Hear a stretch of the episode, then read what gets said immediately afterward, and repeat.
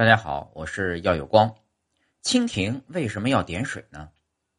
蜻蜓啊，在水面飞行的时候，总是喜欢用尾巴轻轻的点水，这就是“蜻蜓点水”这个成语的由来。那么，蜻蜓为什么要点水呢？蜻蜓点水的真正目的啊，是为了产卵。蜻蜓和其他许多昆虫都不一样，蜻蜓的卵是在水里孵化的，幼虫也在水里生活。所以点水是在产卵。雌蜻蜓产卵到水里，多数是在飞翔时用尾部碰水面，把卵排出。常见的蜻蜓点水就是产卵的表演。